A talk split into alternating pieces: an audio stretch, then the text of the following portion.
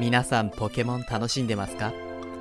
この番組はポケモン生まれポケモン育ちの私タコタンがその日ごとのポケモンの話題について語る番組です。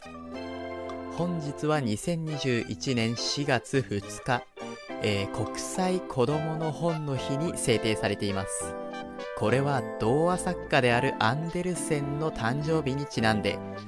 全国際児童図書評議会によって制定された、えー、国際的な記念日となっています。日本でもですね本日を中心とした2週間が絵本週間とされていまして、えー、各地で絵本にちなんだイベントなんかが開催されています。ポケモンをモチーフにした絵本っていうのも結構多いんですよね。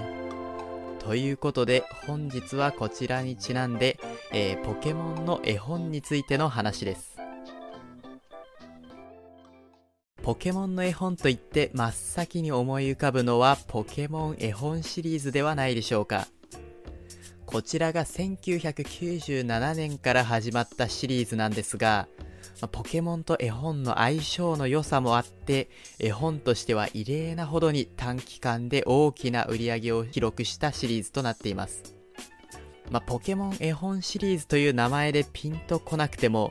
そのシンプルながらも温かみのある表紙を見れば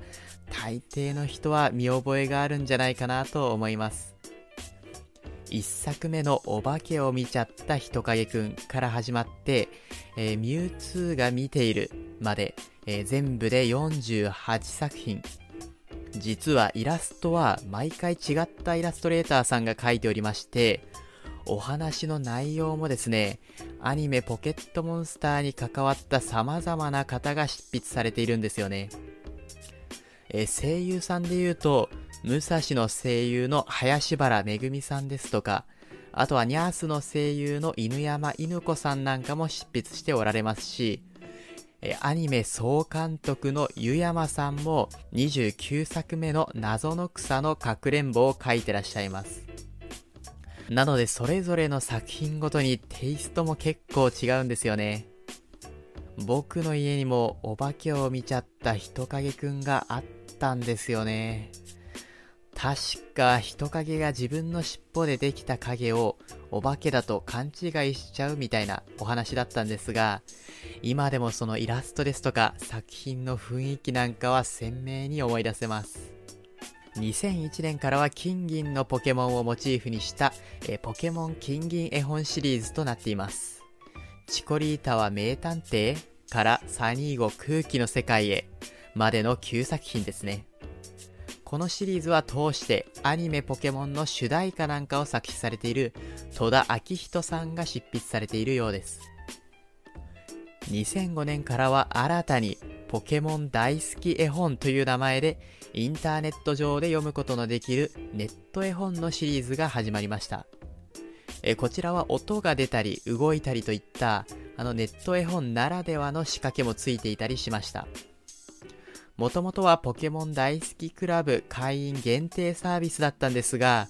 後に会員登録なしで誰でも読むことができるようになりました。今はもう確か絵本という形では見ることができないんですが、一応動画としてあの YouTube のポケモンキッズチャンネルで見ることができます。あとはいくつかの作品は確か紙のミニ絵本としても発売されていますね。最近ですと絵本作家ユニットザ・キャビンカンパニーさんが2020年にポケモンの島を書いておられます。僕はすいません、ちょっと絵本界隈というのが疎かったんですが、とても有名な絵本作家さんでして、独特のイラストが非常に印象的な作品となっています。こちらは YouTube のポケモン公式チャンネルの方で制作秘話が上がっているんですが、すごくポケモンに対する愛を感じるんですよね。絵本の内容もですね、かつてポケモンを楽しんでいた大人にも向けた作品となっているので、ぜひ見ていただきたいなと思います。ということで本日はポケモンの絵本に関する話でした。